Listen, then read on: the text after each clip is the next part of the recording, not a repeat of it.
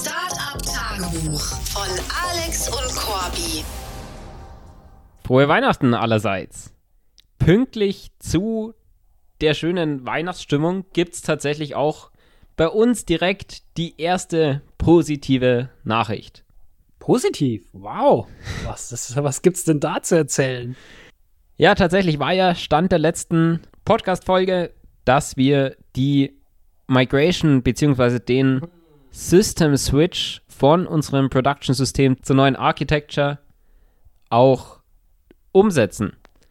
Und das sind wir am Sonntag angegangen. Und tatsächlich, wir haben direkt versucht, eben in der Früh das zu machen, weil da am wenigsten Traffic ist. Auch extra den Sonntag ausgewählt, Ja. damit nicht ganz so viel los ist und wir aber trotzdem sehr fokussiert die ganzen Battles fighten können, die dadurch potenziell entstehen. Ja, du hast ja jetzt echt eine ganze Weile dran gearbeitet, auch zusammen mit unseren Engineers. Warst du da recht aufgeregt? tatsächlich für den Switch gar nicht mal so stark. Wir haben versucht, exzessive Tests zu machen, damit wir auch quasi den Production Load verstehen, dass das alles handelbar ist. Und es war ja so, dass wir jederzeit wieder ziemlich einfach hätten zurückswitchen können. Von dem her ging das ganz gut. Aber ich habe mich natürlich extrem darauf gefreut, dass das jetzt hoffentlich endlich so weit ist, dass wir es switchen können und dann eben uns mehr wieder auf andere Sachen konzentrieren können, die auch wirklich das Produkt voranbringen. Das heißt, wir haben dann Schritt für Schritt die einzelnen Services im alten System deaktiviert und im neuen System live genommen. Und im ersten Schritt hatten wir ja die Web-App geändert auf das neue Frontend und Backend quasi, dass die Kunden auch interagieren können, Fragen hinzufügen können und so weiter, die ganze Übersicht haben. Also alles, was nicht in Discord und Telegram ist. Und dafür mussten wir aber auch auf ein anderes SSL-Zertifikat umstellen. Das Problem, wegen ein paar technischen Reasons, konnten wir das SSL-Zertifikat erst erstellen und verifizieren, sobald wir auch quasi den Switch gemacht haben. Das heißt, das SSL-Zertifikat ist nicht existiert und trotzdem hat die Domain uns zu unserem neuen System geleitet. Heißt das, es war gar nicht benutzbar, oder?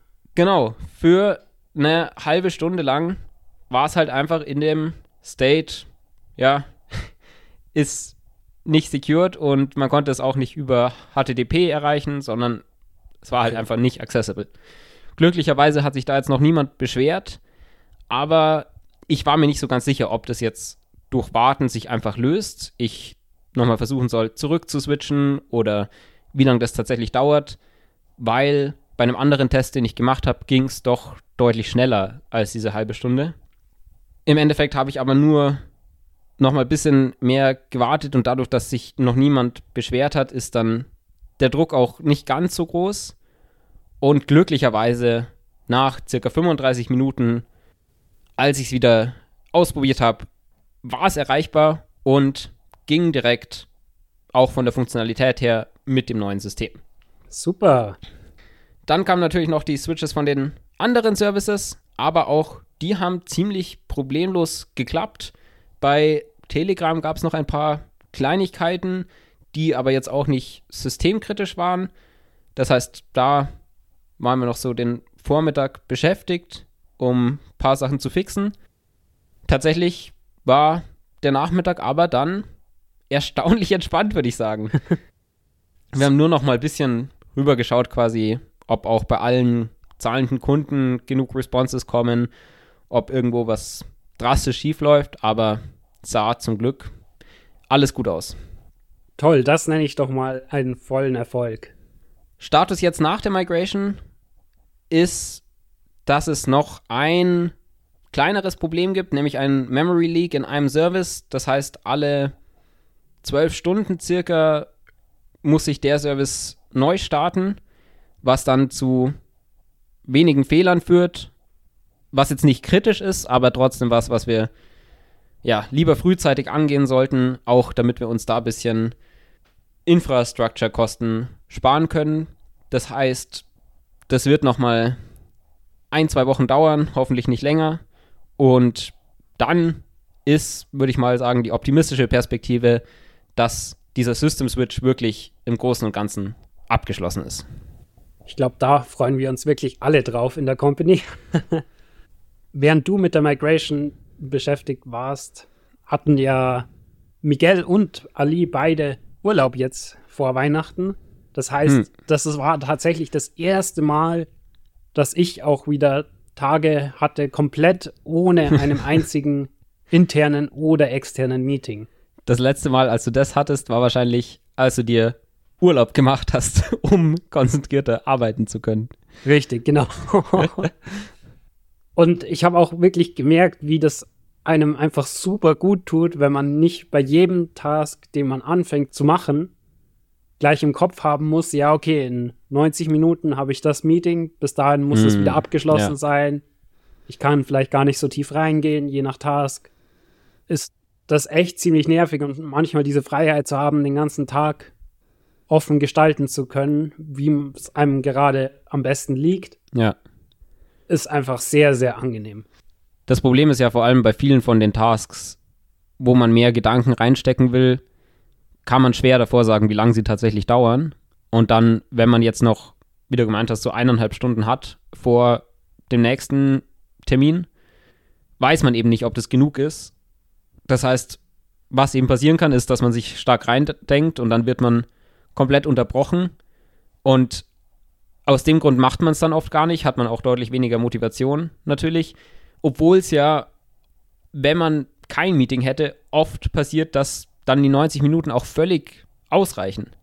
Also, weil wenn man wirklich deep in Gedanken sich mit irgendwas beschäftigt, dann habe ich zumindest so das Gefühl, oft geht es dann auch relativ schnell. Vor allem, wenn es jetzt so strukturierte Gedanken sind, wo man sich einen Plan macht und nicht direkt irgendwas umsetzen muss. Absolut. Leider wurden meine tiefen Gedanken aber mal wieder unterbrochen durch eine Notification von unserem System, dass der Bot bei einem unserer Kunden entfernt wurde. Das kam tatsächlich super überraschend, weil das ein Kunde ist, den wir schon doch etwas länger haben und der auch immer sehr positiv auf unser Produkt zu sprechen war. Deswegen bin ich erstmal davon ausgegangen, ja, dass es wahrscheinlich aus Versehen irgendwie entfernt haben und schreibt deswegen dem Kunden, was denn passiert ist, warum der Bot entfernt wurde. Ja, das war ja Rarible, die früh angefangen haben, das zu benutzen und auch einigermaßen bald angefangen haben, für das Produkt zu zahlen. Und auch zu einem signifikanten Preis von 290 Euro pro Monat, was ja schon ein guter Kunde für uns ist. Auf alle Fälle. Was kam denn dann raus, als du nachgefragt hast? Tatsächlich kam als Antwort, dass unser Kontakt dort gefeuert wurde im November uh. und gar nicht mehr für die Company arbeitet. Ja, krass. Und deswegen gar nicht weiß, warum jetzt der Bot entfernt wurde. Und ich soll doch auf Twitter einen anderen anschreiben. also das ist schon mal ein schlechtes Zeichen natürlich, dass da gar kein Handover passiert ist ja. von dem Kontakt. Das heißt, als nächstes habe ich mir das Twitter-Profil mal angeschaut. Ja, irgendwie Marketing Manager, bla bla bla. Mhm. Schon mal nicht der optimale Kontakt für unser Produkt, weil Marketing hatten sie ja gemeint, dass sie weniger Budget haben als bei Support und mhm. die das Budget für unser Produkt nur vom Support-Team bekommen haben. Dann wollte ich ihn nicht sofort anschreiben, aber habe ihn schon mal gefollowt auf Twitter, damit ich ja. ihn nicht vergesse. Aber fünf Minuten nachdem ich ihm gefollowt habe, hat er mir tatsächlich eine Nachricht geschrieben auf ah, Twitter, ja. in der er gesagt hat, ja, er wollte eh uns anschreiben, dass hm. sie den Bot eben entfernt haben und ob wir auch bitte jegliches Branding von ihnen auf unserer Webseite entfernen können. Ah, krass. Also so ein großer Step direkt, dass sie wirklich diese Beziehung strikt wollen. Ja, krass, so out of nowhere. Ja. Das ist natürlich nicht der größte Motivationsboost, würde ich mal sagen. Richtig. Natürlich versucht man dann erstmal herauszufinden, was denn der Grund war. Hab hm. natürlich nach Feedback gefragt. Er hat gemeint, ja, Die Antworten waren oft nicht ganz akkurat. Das heißt, die Moderatoren mussten es nochmal löschen und selbst antworten oder modifizieren. Allerdings hat er auch gemeint, sie replacen das Produkt jetzt nicht, sondern es wird einfach von den Moderatoren übernommen. Das heißt, wahrscheinlich ist die Aktivität einfach gerade sehr gering bei ihnen. Ja, macht natürlich auch Sinn. Die sind ja auch im NFT-Space, wo generell wieder weniger los ist aktuell. Ist natürlich schade, aber auch da merkt man eben, okay, wir müssen auf jeden Fall nochmal deutlich das Produkt verbessern. Auch dadurch, dass ja jetzt die letzten Wochen und Monate wenig Zeit in aktive Verbesserung vom Produkt gegangen ist, ist das so der Schluss, zu dem wir wirklich bei vielen Diskussionen kommen. Ja, wir brauchen irgendwie auch einfach mehr Produktupdates und mehr Zeit, die wir darin investieren können. Aber natürlich, wenn ich als fast einziger Engineer plus Moritz, der noch ein bisschen im Frontend hilft, dran arbeiten, ist es natürlich sehr limitiert. Und deswegen sind wir auch sehr aktiv am Hiring, aber kommen eben auch bei sehr vielen Sachen immer zu dem Schluss, okay, wir brauchen einfach diese größere Engineering Power, um da mehr voranzubringen. Das läuft aber immerhin auch ganz gut. Selbst für die Weihnachtszeit haben wir jetzt einiges an Interviews schon wieder gescheduled. Auch einer wird für ein finales Interview ins Office kommen. Nice. Und auch du hattest ja extrem viele Interviews so die letzten Wochen. Also immer über 15. Und auch da kamen jetzt schon mehr als 10 Challenges zurück. Was ja heißt, dass die Leute viel Zeit investiert haben und wirklich auch schon stark considern, bei uns zu joinen. Und da waren auch einige gute dabei. Deswegen bin ich da auch zuversichtlich, dass wir über die nächsten ein, zwei Monate da hoffentlich am besten zwei Engineers finden, die uns dann unterstützen können. Eine Kleinigkeit, die ihr ja tatsächlich auch während dieser Pair-Programming-Session innerhalb des Interviews implementiert habt, war ja ein Interface, um die Moderatoren auf unserer Web-App einzustellen von einer Community. Das heißt, deren Antworten werden dann sozusagen als Trusted Antworten in unserem System übernommen. Und das ist super praktisch, dass wir jetzt dieses Interface auch haben, weil dadurch muss nicht mehr ich für jeden Kunden das Ganze einstellen oder du, Corby, sondern jetzt kann es auch unser Sales-Mitarbeiter komplett selbst machen, was natürlich dabei hilft, dass er die Kunden wirklich ownen kann und end-to-end -end betreuen kann, ohne dass wir immer mit involviert sein müssen. Ja, spart ja auch uns ein kleines bisschen Zeit.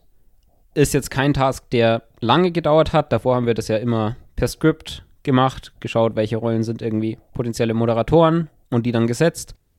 Aber auch diese kleinen Tasks sind natürlich, ja, Tasks, die man erledigen muss, die bisschen Kontext-Switches requiren. Und genau zu solchen Sachen kommen wir ja tendenziell schlechter. Deswegen war es ja auch dadurch, dass es ein einfacheres Feature ist, was, was wir, wie du gemeint hast, im Interview angegangen sind, so als Pair-Programming-Session mit dem Kandidaten, was auch ganz gut geklappt hat. Das ist, finde ich, auch fürs Interview ganz gut, dadurch, dass es was ist, was wir brauchen. Ja. Merkt man auch, okay, wie stark schaffen die Kandidaten dann zu verstehen, was löst jetzt am Ende das Problem, wie stark wollen sie es direkt overoptimisen, weil es ist ja was, was wirklich nur wir intern benutzen. Und dann ist es tendenziell egal. Also dann kann es auch drei Sekunden laden, selbst zehn Sekunden laden. Und es ist in Ordnung, weil wir müssen es zwei, dreimal pro Woche vielleicht verwenden. Und dann geht es ja nicht um die perfekte User Experience jetzt. Und wenn dann natürlich jemand anfängt und sagt, ja, wir sollten hier das irgendwie regelmäßig updaten, cachen und eine ganz andere Struktur verwenden, um das zu berechnen, dann ja, ist es natürlich auch direkt ein Zeichen, wie wird das ablaufen, wenn der Kandidat mal bei uns anfangen würde. Eine weitere Konsequenz von dem Infrastructure Switch ist ja, dass wir jetzt zum Beispiel unsere Docker-Container nicht mehr in einer VM laufen lassen, sondern auf Kubernetes. Hm. Da haben wir jetzt auch sowohl Production als auch Staging. Das heißt, wir haben alles doppelt mit weniger Resources auf Staging, aber trotzdem genug, dass es auch in den Kosten erkennbar ist. Und das Problem ist schon, dass jetzt die Kosten immer größer werden. Also gerade sind wir eben so bei dreieinhalbtausend. Ach krass, echt schon. Euro im Monat. Boah. Und das Gute ist ja, dass wir die Google Cloud Credits haben durch das Startup-Programm. Da hatten wir uns im März angemeldet und das läuft über zwei Jahre. Man bekommt 100k an Credits, was ja auch bei den aktuellen Ausgaben ja, locker reicht. genug ist. genau, und jetzt hatten wir aber eine E-Mail bekommen, dass die Credits bald auslaufen und dass wir uns doch mal in Verbindung mit dem Startup Success Manager setzen sollten, um quasi so die nächsten Schritte zu besprechen. Mit dem habe ich dann auch ein Meeting ausgemacht. Das erste war ein AI Startup Program Manager, der quasi zuständig ist für das AI Startup Programm. Das ist fast das gleiche wie das Startup Programm, nur nochmal mit mehr Credits für AI-Anwendungen. Oh, okay. Und da wollte ich eben wissen, ob wir quasi so als nächsten Schritt, falls jetzt diese Credits auslaufen anscheinend, da teilnehmen können. Ja. Und auch bei dem hatte ich erstmal gefragt, ja, wieso denn die Credits auslaufen? Es geht doch eigentlich zwei Jahre und wir sind erst sieben Monate dabei. Und er hat dann uns aber aufgeklärt, dass die Credits nur fürs erste Jahr gelten. Ach so. Und im zweiten Jahr ist man zwar im Startup-Programm und bekommt quasi Beratung, aber finanziell gesehen nur noch 20% Discount, was ja Mann. größenordnungstechnisch überhaupt keinen Unterschied macht. Ja. Das heißt, das war ein bisschen ernüchternd. Dann habe ich aber eben gefragt, ob man diesem AI-Startup-Programm so als nächstes joinen kann. Mhm. da hat er aber gemeint, ach so, ja, wenn wir so schon im Startup-Programm sind, dann funktioniert das halt nicht, weil das im Endeffekt das gleiche ist, nur quasi spezielle Konditionen für AI-Startups, um die nochmal ein bisschen zu incentivisen, zu Google zu gehen. Er verbindet mich aber gerne mal als nächstes mit einem von seinen Kollegen, der mehr so zuständig ist, um Startups zu beraten und vielleicht kann der da genauere Auskunft dazu geben, wie wir da jetzt am besten weitermachen sollen mit dem Programm. Auch habe ich ihn gefragt, ob man das irgendwie verlängern kann. Hat er gemeint, ja, das sind sie meistens sehr eingeschränkt, also das ist normalerweise nicht möglich. Okay. Aber es schadet ja nicht, das einfach mal weiter zu versuchen, weil, wie wir wissen, hört man sehr oft von irgendwelchen Leuten, dass irgendwas nicht möglich ist und woanders, mit, wenn man mit jemand anderem spricht, geht es dann doch plötzlich ja. wieder. Das heißt, auch mit der nächsten Person habe ich das Meeting ausgemacht und mit dem habe ich mich auch gut verstanden. Es war alles in Ordnung. Diesmal habe ich nicht nachgefragt, ob es möglich ist, das Programm zu verlängern, sondern das bisschen anders formuliert. Nämlich, dass wir ursprünglich gejoint sind mit der Expectation, dass es zwei Jahre lang gilt, diese Credits, und uns auch finanziell quasi darauf eingestellt haben. Ja. Und jetzt eben panischerweise fast schon realisiert haben, dass das eben nur dieses erste Jahr ist und danach wir 80 Prozent der Kosten selbst tragen müssen. Ja. Und da war dann die Reaktion ein bisschen positiver. Also er hat gemeint, ja, okay, er verbindet mich mal mit einem weiteren Kollegen. Oh Gott. Und er schreibt auf jeden Fall dazu, dass sie versuchen, da was zu machen, dass man vielleicht dieses zweite Jahr erst später eintritt und ja. das erste Jahr noch ein bisschen verlängert sozusagen. Ja, das wäre ja schon mal gut. Genau, also selbst wenn wir da noch mal ein paar Monate Freiraum hätten, um uns mehr Kosten einzusparen, um auch zu sehen, was von der Infrastructure brauchen wir überhaupt. Das heißt, das hat sehr positiv geklungen und direkt im Call haben wir auch noch das Meeting für die Woche drauf mit dem Kollegen mhm. gebucht. Das hatte ich dann auch diese Woche und da war das Resultat, er hat mir erstmal drei verschiedene Sachen gesagt, was wir machen können, um Kosten zu reduzieren. Also irgendwelche Super. Agreements und dann gibt es ja. Flex und Hard Commit Agreements, wo man eben ja nochmal ein bisschen Discounts bekommt, wenn man committet, eine bestimmte Summe auszugeben, was wir gerade überhaupt nicht wollen, vor allem auch jetzt nicht bei den Summen. Also wir wollen jetzt nicht committen, 100k auszugeben oder irgendwas. Richtig wir wollen es ja kostenlos haben am Ende.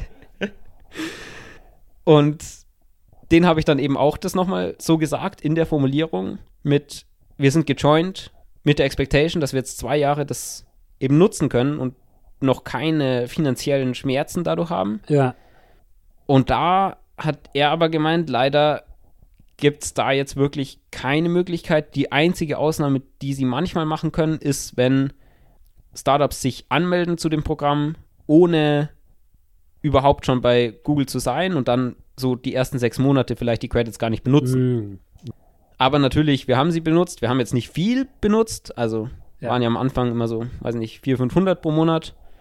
Ist natürlich langsam gewachsen. Jetzt mit der Migration nochmal deutlich gewachsen. Aber geht eben nicht, dass man dadurch damit das nochmal verlängert. Das ist natürlich ein bisschen ernüchternd. Ich habe im Call auch nochmal versucht zu sagen, hey, wir überlegen halt schon, jetzt zu Asia zu wechseln, weil die haben ja auch zum Beispiel die OpenAI-Modelle als Endpoints, die ja, durch stimmt. die Credits gecovert sind. Das heißt, auch da würden wir uns nochmal über 1000 Euro pro Monat sparen. Aber das hat alles nichts geholfen. Also im Endeffekt war dann auch nur so, ja, gibt schon so Startups, die auch so Credit Hopping machen quasi. Aber irgendwann muss man sich halt dann entscheiden, zu welchem Hyperscaler man geht. ja, und natürlich kostet die Migration einiges an Zeit. Also wenn wir jetzt switchen von Google Cloud zu Azure, ist, also vor allem wenn wir alles switchen, gibt es natürlich schon so einzelne Sachen wie jetzt die PubSub-Queues oder die Database oder manche kleineren Sachen, so wie Firestore Storage, die schon nochmal Aufwand sind, im Code zu ändern, die Daten zu übertragen, da wieder den Switch gleichzeitig zu machen. Deswegen ist es jetzt auch nicht so die eindeutige Decision, dass wenn Google Cloud nicht klappt, zu verlängern, dass wir dann direkt switchen. Wir werden uns auf jeden Fall mal, wenn es dann soweit ist, dass im März die Credits quasi zu Ende gehen, nochmal anschauen, okay, wie viel brauchen wir jetzt gerade, auf wie viel können wir es quasi reduzieren, wenn wir das, was wir nutzen, effizient setzen, auch von den Ressourcen, die wir brauchen. Und dann quasi eine kleine Session werde ich machen, wo ich mir Gedanken mache, okay, wie viel Aufwand wäre es, einzelne Teile nur woanders zu haben, zum Beispiel einfach nur die Services, die in Kubernetes laufen. Natürlich ist nicht optimal, weil dann wieder Data Centers von unterschiedlichen Providern miteinander kommunizieren, was alles ein bisschen verlangsamt. Auch das müsste man dann checken oder ausprobieren. Aber genau, erste Priorität davor ist auf jeden Fall Engineers finden, weil auch dafür bräuchte man ja wieder Support und wichtiger ist, sind auf jeden Fall die Product Updates. Also wir können genau. nicht noch mal mehrere Monate nur um uns Geld zu sparen dran sitzen, irgendwas an der Architecture oder am System zu ändern, ohne wirklich was für unsere Kunden zu tun. Das war's für heute. Ciao. Ciao. Boom! Das war's mit dieser Woche vom Startup Tagebuch von Alex und Corby. Wenn ihr uns unterstützen wollt, überlegt doch mal, wer von euren Freunden am meisten Startup interessiert ist und schickt ihm diesen Podcast. Außerdem freuen wir uns natürlich über jede Bewertung oder persönliches Feedback. Macht's gut und bis zur nächsten Woche vom Startup Tagebuch.